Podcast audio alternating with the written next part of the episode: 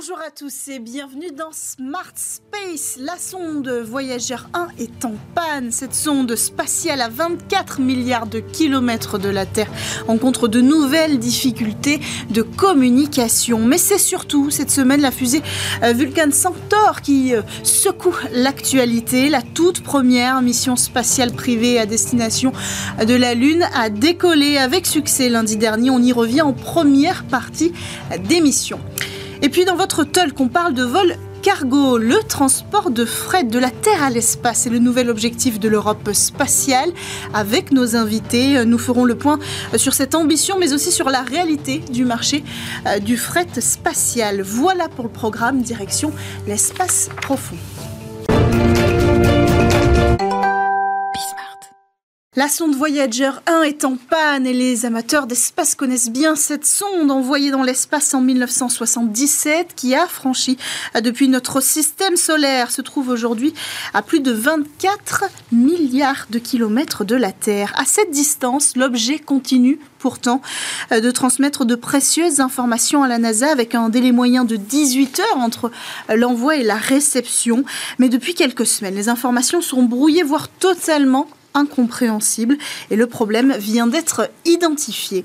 La NASA met en cause le Flight Data System, c'est l'ordinateur qui met euh, en ordre les données euh, des instruments pour les envoyer vers la Terre. Il va donc falloir entièrement reprogrammer cet ordinateur euh, de bord et à distance pour qu'il refonctionne. La NASA estime donc que ça pourrait prendre plusieurs semaines sans plus de précision pour le moment. La première mission privée à destination de la Lune a décollé et c'est historique. Derrière ce succès, le groupe américain ULA, United Launch Alliance, qui regroupe Boeing et Lockheed Martin. La fusée nommée Vulcan Centaur a décollé vers la Lune ce lundi 8 janvier à 2h18 heure locale depuis la base de lancement de Cap Canaveral en Floride. À son bord, un alunisseur nommé Peregrine, développé par la start-up Astrobotic avec le soutien de la NASA. L'engin doit se poser euh, sur la Lune le 23 février prochain. S'il réussit, il s'agira du premier appareil privé à se poser sur la Lune, mais aussi du premier retour sur la Lune depuis la mission Apollo il y a plus de 50 ans. Alors ce ne sera pas chose facile, aucune mission privée n'a réussi pour l'instant euh, le retour d'un tel engin sur la Lune depuis euh, la mission Apollo et Peregrine a déjà rencontré quelques difficultés au moment de sa séparation avec le lanceur notamment. Et puis dans cette fusée, on y trouve aussi de l'art. C'est la dernière actualité euh, du jour. En fait, on trouve le projet Vitae de la sculptrice Annie-Laure Bannon en ligne avec nous aujourd'hui euh, pour le col Actu. Bonjour Annie-Laure bienvenue dans Smart Space. Ça fait une dizaine d'années que vous travaillez sur ce projet ambitieux euh, et artistique et il est maintenant dans l'espace. Ah oui, c'est bonjour. Ben, c'est c'est vraiment très émouvant parce que ce sont des projets de très longue haleine. Jusqu'à maintenant, il n'y avait pas de possibilité d'aller si loin dans l'espace pour, euh, pour un privé. Donc euh, c'est pour nous très important et chaque étape, c'est un projet dont chaque étape nous rapproche un peu plus de la Lune et, et de nos rêves et de la réalisation de nos rêves. C'est quoi cette œuvre précisément? On a vu quelques images euh, à l'instant. C'est un arbre de vie? Alors oui, ça peut aussi, ça peut aussi être ça, mais c'est surtout le symbole de l'humanité qui est rassemblée. Ce projet a pour euh, a pour euh, mission dès le départ de réunir l'humanité, puisque il, euh, il comporte un million d'empreintes de mains que je collecte aux quatre coins de la planète, dans les écoles, dans les hôpitaux, chez des anonymes comme les prix Nobel de la paix. On en a beaucoup avec nous, donc c'est vraiment un peu de l'humanité pour montrer qu'ensemble euh, tout est possible. C'est un peu une ode à la vie et à l'espoir. Et cette sculpture est animée, elle s'ouvre, elle se ferme, elle est vivante, puisqu'elle s'appelle Vitae, c'est vraiment un, une ode à la vie. Et, elle devrait, euh, quand elle sera sur la Lune, s'ouvrir et se fermer euh, en fonction de façon très naturelle, uniquement par la chaleur et la température sur le sol lunaire. Il vous a fallu des autorisations pour pouvoir envoyer cet objet d'art sur la Lune?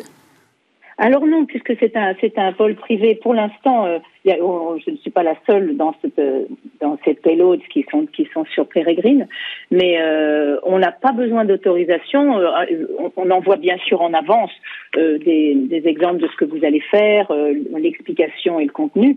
Et si c'est approuvé, bien ça part. Voilà. C'est. Mais enfin l'art l'art serait peut-être une des, une des rares choses qui ne devrait pas être un problème d'autorisation. Euh, est-ce que, est que ça a été compliqué quand même euh, pour vous de mettre en place ce projet? Alors vous avez euh, réussi à, envoyer ce projet avec, avec cette start-up. Est-ce que c'est la première à avoir dit oui? Est-ce qu'il a fallu attendre que les coûts soient réduits aussi pour l'envoi d'un tel objet dans l'espace? Alors c'est vrai que c'est vrai qu'il y a eu beaucoup d'étapes déjà. Vous avez ce projet, euh, euh, en fait c'est comme beaucoup d'œuvres d'art, c'est le chemin qui est l'œuvre en soi et, qui réunit à chaque fois, elle fait son travail. À chaque étape, on réunit euh, des, gens dont, dont les, les, mondes sont très éloignés. je vous dis pas seulement des anonymes, mais dans les dans la technologie, ils sont des scientifiques. Je travaille avec des astrophysiciens, avec des ingénieurs de l'espace, évidemment pas que en France. Et, et ce projet a, a franchi des étapes. On a d'abord fait des des envois dans la stratosphère, ce qu'on appelle le, bord de l'espace, the edge of space, et c'était déjà une grande victoire. Après, on est monté dans la station orbitale, donc on a on a fait un premier vol sur SpaceX, et ça c'était très important parce qu'on voulait justement euh, tester l'ouverture et la fermeture euh, en microgravité de de la sculpture, parce que ce qu'on avait testé sur euh, sur Terre devait aussi effectivement, même si on l'avait simulé, être sûr que ça allait fonctionner. Donc on l'a envoyé, et ça, ça a pris trois ans de pouvoir euh, faire cet envoi dans la station orbitale. C'est Thomas Pesquet qui a qui a fait l'expérience. Donc tout ça sont des voilà à chaque fois des, moments assez magiques. Donc maintenant on va encore plus loin et, et j'espère que bientôt on pourra euh, on pourra arriver au bout et et, euh, et l'installer sur la lune définitivement. Alors j'imagine que vous avez, comme tout le monde, peut-être eu quelques frayeurs avec les aléas euh, de Pérégrine, hein, qui a eu du mal à, à, après la séparation avec le lanceur. Alors si tout va bien avec Pérégrine, atterrit bien, allume bien euh, le 23 février prochain, comment ça va se pour que votre, votre objet se retrouve sur la Lune précisément bien installé? Alors bon, déjà effectivement, bon quand on quand on travaille avec euh, avec l'espace, on, a tout à fait euh, euh, inclus dans notre dans notre mental que tout peut arriver parce que ce sont ce sont et on le voit là, ce sont vraiment des, des challenges incroyables humainement de voir tout le travail qui est fait pour pour que tout aille bien. Effectivement, il peut y avoir des soucis. Là, il y a, il y a un problème de, de fuite de, de carburant et donc ça, ça risque de poser problème pour pour l'alunissage, mais c'est vrai que c'est tout de même à chaque fois, vous voyez, Astrobotique continue à envoyer des images, donc il y a l'aventure continue. Et une fois que le que le rover, euh, si tout va bien, sera sera sur la Lune, ben il, il déposera les différentes payloads qu'il aura, dont euh, dont notre euh, parchemin vital qui est dans un écrin euh, qu'on a voilà que j'avais dessiné et on l'a réalisé avec le CERN avec le laboratoire du CERN à Genève. Et à l'intérieur il y a toute l'histoire de Vitae. Donc c'est un peu euh, en éclaireur de la de la sculpture hmm. finale de, pour pour annoncer sa venue voilà. Symboliquement c'est intéressant de montrer que les rêves petit à petit il faut oser rêver grand et qu'il y a des solutions à tous les à tous les problèmes même si la planète est vraiment dans des dans, dans, de gros défis. Euh, il faut penser que si on se met ensemble, on peut trouver des solutions. Hmm. Alors, avant de conclure, Annie Lorbanon, euh, je crois que cette œuvre, on pourra la voir depuis la Terre avec un télescope, vous le confirmez? Alors, on peut. Ce que ce qu'on avait prévu, c'était de, de, de, rester en connexion avec cette œuvre euh, le plus, garder la connexion parce que c'est un travail sur le lien, et donc elle, elle, elle est prévue d'émettre à certains moments un, un beacon, une petite lumière, si vous voulez, euh, et qui va pulser qu'on pourra voir avec un avec un télescope de base et beaucoup plus de façon plus terrestre. On peut aujourd'hui voir tout euh, tout ce travail au, au, musée des Arts et Métiers au CNAM et laisser son empreinte de main pour ceux qui le veulent. On peut aller le faire en ce moment jusqu'à fin février, je crois, euh, au musée des arts et métiers. Il y a toute une, une exposition sur l'exploration et le projet Vitae. Donc ceux qui ont envie de laisser leurs mains, ils peuvent encore le faire. On les attend. Merci beaucoup Annie-Laure Bannon, sculptrice et fondatrice du projet Vitae qui est en direction de la Lune aujourd'hui. Merci d'avoir répondu à notre call actu. On enchaîne quant à nous avec le Space Talk sur Bismart. C'est l'ambition euh, affichée en 2024, propulser nos capacités européennes en matière de vol euh, cargo. Est-ce que c'est vraiment là que se joue l'avenir du spatial ou peut-être euh, pas tout à fait? En tout cas, le marché sera-t-il à la hauteur? On va se poser la question avec nos invités en plateau aujourd'hui dans le Space Talk. À ma droite, Charlotte Mathieu, responsable de la division politique industrielle et économie spatiale à l'Agence spatiale européenne. Bonjour. Bonjour. Bienvenue sur le plateau de Smart Space. En face de vous, Amaury Dufay, chargé d'études spatiales et responsable du pôle espace à l'Institut d'études de stratégie et de défense. Bonjour. Bonjour Cécile. Bienvenue sur euh, le plateau de Smart Space. Alors, l'Agence spatiale européenne, justement, en a fait un de ses objectifs euh, principaux, euh, soutenu d'ailleurs par la France et Emmanuel Macron. Pourquoi le vol cargo? Alors le vol cargo, c'est quand même une euh, longue histoire. Mm. Les 50 ans du spatial euh, l'ont montré. Euh, le vol cargo s'inscrit dans une évolution générale du spatial. Aujourd'hui, de quoi on parle avec le vol cargo? Mm-hmm. On parle d'un transfert de fret depuis le sol vers une station spatiale internationale mm-hmm. et pour les Chinois vers leur station. L'environnement spatial évolue. Nous allons avoir euh, prochainement euh, des stations spatiales commerciales. Mhm. Donc vers l'orbite basse terrestre, nous nous attendons à avoir un développement de ce, euh, de ce transport de fret mhm. vers l'orbite spatiale terrestre, mais aussi vers l'orbite lunaire mhm. et vers la surface lunaire. Puisqu'il y aura la Lunar Gateway, hein. en fait il y aura énormément d'usages. On va perdre la station spatiale internationale quand même. Pas tout de suite. pas tout de suite, mais un peu avant 2030 à peu près, c'est les délais qui ont été annoncés, qui sera ensuite privatisé. Euh, vous l'avez dit, la station spatiale chinoise est déjà euh, en place et nous, on sera plus loin, on sera sur la Lune, enfin autour de la Lune, sur la Lune, j'espère euh, aussi. Donc le transport de fret, vous l'avez dit, c'est vers une station. Est-ce que ça concerne aussi tout l'écosystème des constellations? Alors, oui, effectivement, ça peut concerner l'écosystème de, des constellations. Il y a l'une des applications du cargo, c'est ce qu'on appelle l'in-orbit servicing. Mm. Donc, effectivement, on peut aller vers des stations spatiales Globalement, ça concerne tous les atouts en orbite, donc on peut aller euh, vers d'autres satellites pour pouvoir, euh, pourquoi pas, euh, les ravitailler en carburant, prolonger leur espérance de vie. C'est aussi un enjeu du coup de, durabilité mmh. de l'espace. Mmh. Aujourd'hui, on n'a pas de capacité de vol cargo. Aujourd'hui, l'Europe euh, n'a pas cette capacité de, vol de fret vers mhm. la station spatiale. Elle mhm. utilise celle des Américains et des, et des Russes. Mhm. Euh, mais effectivement, comme l'a été mentionné, on est en train de travailler au développement d'un écosystème de logistique spatiale. Donc là, on parle vraiment d'un transport de fret de nouveau vers une station ou vers potentiellement des, satellites en orbite. Mais nous nous développons vers un environnement qui est beaucoup plus dynamique. Donc c'est pas du point à point. Ça va être des, des services en orbite du, euh, de la réparation, du refueling mm. euh, et éventuellement plus tard de, la, de la manufacture mm. en orbite.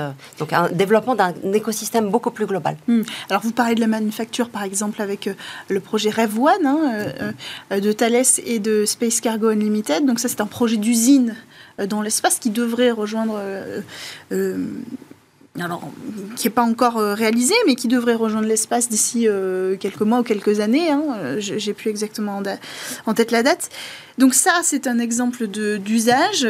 on a du mal quand même à se figurer, peut-être pour le grand public, à quel point on va avoir besoin euh, d'envoyer du, fret dans l'espace et surtout à quel point ça va être diversifié. Ce marché-là, vous l'avez dit, il va y avoir de la logistique. Est-ce que ça veut dire que, à l'image de l'intérêt de CMA-CGM pour le secteur spatial, on va retrouver ce genre d'acteurs autour du, fret et du vol cargo? Alors, c'est tout à fait possible. Et la particularité de ce marché hein, du cargo mm. en orbite, c'est qu'en réalité, bien sûr, il est encore en consolidation mm. et il y a, à mon avis, aussi beaucoup d'usages que l'on va peut-être découvrir. Hmm. Je pensais par exemple, lorsqu'il s'agit euh, de stations spatiales privées, par exemple, pourquoi pas imaginer faire ce qu'on appelle du space traffic management depuis hmm. l'espace lui-même. Il peut y avoir également d'autres applications comme par exemple le stockage de données en orbite. Et tout ça va amener en fait de nouveaux besoins logistiques, de nouveaux besoins techniques et, euh, comme disait euh, ma collègue, c'est un écosystème qui doit naître, c'est un écosystème qui doit se développer. Et ça rend aussi, euh, du coup, euh, le, positionnement, en fait, un petit peu ardu. parce qu'il y a pas mal d'inconnus techniques et mmh. commerciales. C'est quoi ces inconnus techniques? C'est quoi le plus gros défi, peut-être, demain pour arriver à mettre en place un, cargo efficace et européen et souverain? Alors, euh, bon, bien sûr, les... tout dépend de la destination, mais si on parle de, l'orbite terrestre, tout dépend du type de transfert que vous voulez faire, vers quoi vous voulez transférer, ce que vous voulez transférer. Euh, des éléments importants vont être est-ce que cette capacité de transport de fret peut rapporter du fret sur la Terre? Donc ça, c'est un élément qui peut être mhm. différent. Il y a des options mhm. où il y a une... Beaucoup plus dur techniquement. Le vol-retour, Exactement. la réentrée dans l'atmosphère, le vol-retour. c'est un autre challenge. Ouais, vous faites bien de le préciser. La réutilisation, est-ce que ces systèmes vont être réutilisables hmm. Autre challenge technique. Donc voilà, il y a, en suivant les, les, différents hmm. besoins, et on, va, on sait qu'on va avoir certaines euh, difficultés techniques hmm. pour certaines solutions. Mais l'idée, effectivement, c'est de réussir à développer notre industrie européenne et qu'elle soit capable d'avoir ces éléments technologiques pour pouvoir participer à un cargo européen, mais aussi à des, à des, à des collaborations internationales et être bien positionné. Alors, on rentre peut-être trop dans le technique, arrêtez-moi, hein, Charlotte Mathieu, si c'est le cas, mais est-ce que l'ambition, par exemple, du côté de l'Agence spatiale européenne, c'est d'avoir, euh, vous l'avez dit, un objet qui est capable de réentrer, qui est aussi capable de, de repartir dans la réutilisation, ou est-ce que c'est plutôt la première étape, un premier voyage, un premier transfert euh, sans réutilisation? Alors sur la partie fret vers l'orbite basse, la situation à l'Agence spatiale européenne aujourd'hui a été annoncée euh, au mois de novembre. On mhm. vient de lancer un appel à proposition. Donc c'est le début, c'est une première phase. Et cet appel à proposition est ouvert pour avoir un retour. Mhm. Donc l'idée c'est d'avoir un aller et un mhm. retour. D'avoir déjà cette ambition-là. D'avoir cette ambition-là. Et là, nous sommes en train de l'explorer. Donc, l'appel à proposition est ouvert. Nous n'avons pas encore reçu toutes les propositions. Mhm. Mais l'idée, c'est de pouvoir signer des contrats avec deux ou trois sociétés qui sont capables de démontrer une, euh, un plan pour développer une mission de démonstration à l'horizon 2028, avant que la station spatiale internationale hmm. soit, euh, soit euh, mise à la retraite. Oui. Alors ça fait quand même une sacrée échéance, parce que ça, ça, accélère un petit peu la course, quoi qu'on a déjà des acteurs qui sont prêts ou bientôt prêts aujourd'hui, notamment The Exploration Company, qu'on cite beaucoup, mais qui a des ambitions, encore une fois, LNUB a affiché une ambition de faire voler cette année un premier prototype. Malgré tout, sans station spatiale internationale, euh, est-ce qu'on réduit pas un petit peu nos ambitions? Est-ce que ce sera suffisant pour tous nos acteurs européens de viser euh, l'orbite euh, terrestre, l'orbite basse? Alors effectivement, c'est une des difficultés qui va se poser. effectivement, d'ici 2030, la station spatiale internationale va être mise à la retraite. Et l'une des possibilités. Alors, je ne pense pas qu'il y ait une réduction d'ambition, puisque l'orbite basse sera toujours occupée. Elle, hmm. euh, simplement, ce sera des acteurs privés. En revanche, la question qui peut se poser, peut-être, c'est l'accessibilité de ces stations privées, parce qu'il va y avoir euh, les, places vont avoir un coût. Hmm. Et à ce moment-là, pourquoi pas imaginer peut-être une station européenne euh, dont on maîtriserait finalement le coût des places. Et ensuite, je ne pense pas à une réduction d'ambition, puisque finalement, après, euh, en termes institutionnels, on observe un décalage des stratégies de coopération vers la Lune. Mhm. Il y aura la station LOPG, comme, euh, comme vous l'avez mentionné. Mhm. Euh, simplement, peut-être que ça pose effectivement la question peut-être de dimensionnement des lanceurs, de dimensionnement des capacités, effectivement, pour pouvoir rejoindre la Lune. Donc, je pense qu'on est à un point de bascule, en fait, et au contraire, je pense qu'on assiste à une renaissance aujourd'hui du spatial européen. Hmm. Est-ce qu'on a des données du marché du fret et des projections? Alors, euh, toute la difficulté, comme je disais, on en parlait beaucoup, le, spatial, le, marché du cargo spatial euh, est en consolidation, donc c'est très difficile d'avoir une évaluation. Néanmoins, on peut avoir quelques chiffres. Euh, dans mes recherches préliminaires, j'ai vu que 6 à 8 milliards, c'est l'évaluation d'ici 2028 mhm. du marché des engins spatiaux dans leur globalité, et à peu près la moitié serait consacrée au cargo. Maintenant, si on prend en compte euh, tous les marchés extérieurs que cela peut générer, euh, en réalité, je pense, c'est ça, en fait, c'est assez difficile, voilà, d'avoir une évaluation. Hmm. Hmm. Vous avez le, même constat? Alors c'est vrai que le, marché est en consolidation. L'un des intérêts de ces appels à proposition de l'industrie, c'est travailler avec eux sur leur business case, puisque l'idée n'est pas euh, d'avoir euh, l'Agence spatiale européenne comme seul client, mhm. et vraiment de, permettre le développement de cet écosystème à prix raisonnable, avec une Mm. industrie qui peut être compétitive. Euh, ce qu'il faut voir, c'est que la, la- la barrière, les- les- la définition de ce cargo, euh, de ce, de ce cargo euh, spatial va vraiment évoluer. Ouais. Et on va voir des, des- de nouveau, est-ce qu'on ira vers une station, est-ce qu'on ira en orbite pour aller euh, Hmm. déposer puis revenir? Le, le- le paradigme va complètement changer. Donc effectivement, on travaille pour essayer de mieux comprendre. Le cargo est un des éléments de cet écosystème et on essaie de comprendre justement Ouais. qu'est-ce qui va euh, nous permettre de, les éléments qui vont nous permettre de consolider ces différents marchés. Alors, euh, sur ce sujet-là en particulier, l'ESA a choisi ce, ce modèle d'achat de services euh, qu'on connaît bien aux États-Unis, euh, qu'on voit davantage émerger aujourd'hui avec nos institutions. Euh, 75 millions d'euros pour la première phase. Euh, a promis euh, Joseph euh, Ashbarer. Est-ce que c'est une somme euh, qui devrait combler euh, les ambitions euh, pour une première étape, pour une réentrée dans l'atmosphère? Donc euh, effectivement, euh, l'appel à proposition actuel a une enveloppe budgétaire aujourd'hui de 75 millions d'euros pour l'ensemble des contrats, Mm. deux ou trois contrats, euh, qui devra être complété par un cofinancement. Mm. Donc ce ne sera pas l'enveloppe euh, globale. Euh, et l'idée est d'avoir cette première phase qui va jusqu'en 2026.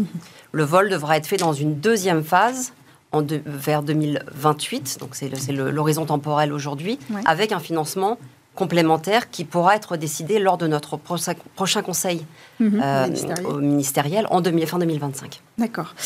Euh, alors j'ai parlé des États-Unis, on peut peut-être euh, parler euh, euh, de cette fusée Starship. Moi c'est vrai que euh, quand on parle de, fret aujourd'hui, on se dit euh, co- comment on va arriver avec un, engin européen à concurrencer un engin comme Starship qui a, alors si, je dis pas bêtises, une capacité de charge utile de 150 tonnes en orbite terrestre. Est-ce qu'il y aura de la place pour nous?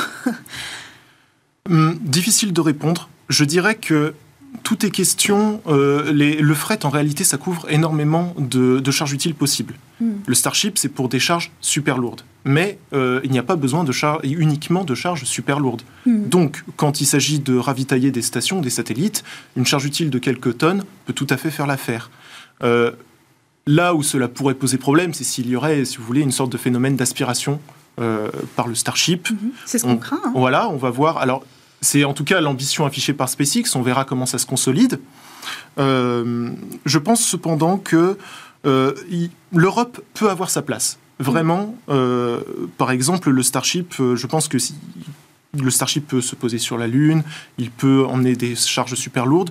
Par contre, quand il s'agira euh, d'emmener alors du fret vers la LOPG, quand il s'agira d'emmener euh, des spationautes, voilà, Mhm. euh, là, je pense que euh, l'Europe peut tout à fait jouer sa carte. Hmm. Et alors avec quel lanceur?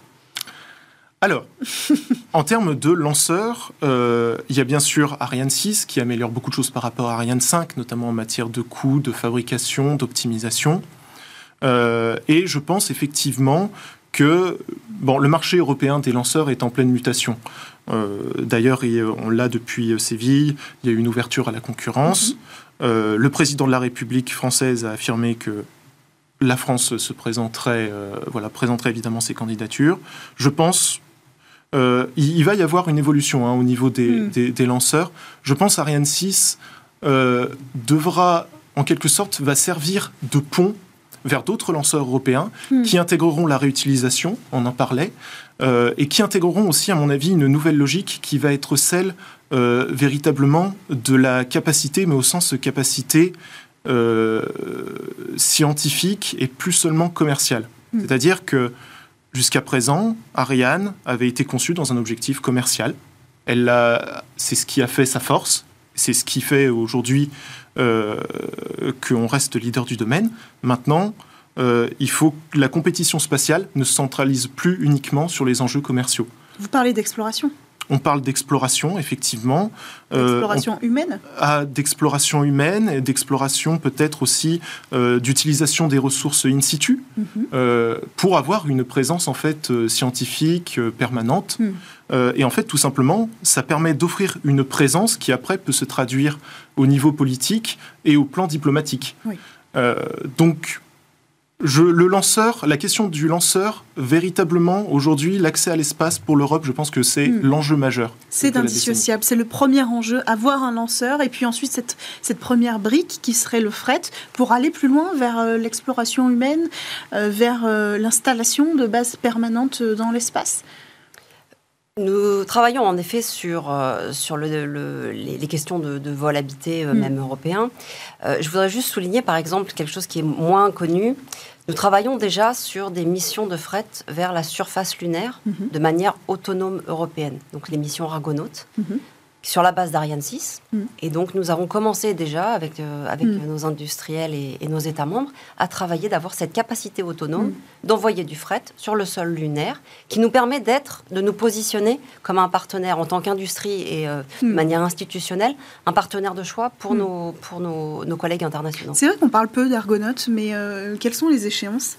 Alors, on est vraiment euh, au début de ce, process, mais nous, nous, sommes euh, en train de, commencer et de regarder un petit peu quelles vont être les, possibilités hmm. pour éventuellement cinq premières missions vers le sol lunaire hmm. qui seraient euh, conduites de manière autonome par l'Europe. Et donc complètement institutionnel? Pour l'instant, oui. Donc l'idée c'est quoi? C'est de développer de votre côté des technologies pour les tester et en même temps de favoriser cet achat de services pour développer tout l'écosystème nos, nos, axes prioritaires sont effectivement de, de, continuer à mener l'exploration, la science euh, au sein de l'Agence spatiale européenne, hmm. mais aussi un des, une des priorités de notre directeur général, Joseph H. Barrer, c'est le développement de ces activités spatiales commerciales en Europe. Et en effet, cela passe par un rôle d'une agence qui va permettre de développer des, briques technologiques, de l'innovation, hmm. et pour permettre justement de, faire avancer euh, l'innovation au sein de l'industrie européenne hmm. et de l'y positionner pour travailler de manière euh, autonome ou avec d'autres partenaires internationaux au développement de, nouvelles capacités. Le, nous avons un accord par exemple entre Airbus et Voyager Space pour une station spatiale commerciale. Mhm. aujourd'hui qui est financée dans ces, dans ces développements par la NASA. Donc voilà, on essaie d'amener notre, notre industrie à être mhm. bien positionnée sur toutes ces nouvelles explorations, garantir une en particulier vers la Lune. Hmm, garantir une présence européenne, ça va être indispensable si on veut mener tous ces projets euh, à bien?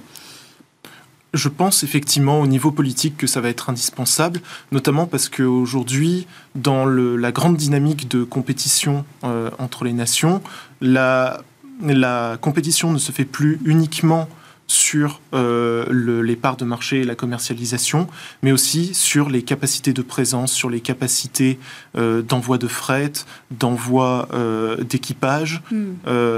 finalement, tout ça est très géopolitique, fondamentalement. Euh, et ce sont des problématiques assez terrestres aussi. Euh, et je pense en tout cas que euh, pour un certain nombre d'acteurs, sachant que il faut savoir aussi que cette présence politique, après, elle peut avoir aussi des retombées commerciales. Hmm. le fait de compter politiquement, c'est autant de parts de marché après qui peuvent se libérer. Donc tout ça forme un écosystème, tout ça est interconnecté, et effectivement se positionner dans cette grande stratégie-là euh, est la meilleure manière de rester pertinent tant au plan technologique que économique. Hmm. Merci beaucoup, euh, Amaury Dufay, d'avoir pris le temps de venir sur ce plateau. Merci, à, vous. Charlotte Mathieu, d'avoir pris le temps euh, de venir échanger avec nous sur la question de vol cargo et de vol de fret. En tout cas, c'est l'ambition européenne aujourd'hui. Merci à tous de nous avoir suivis pour cette émission. On se retrouve dès la semaine prochaine sur Bismart.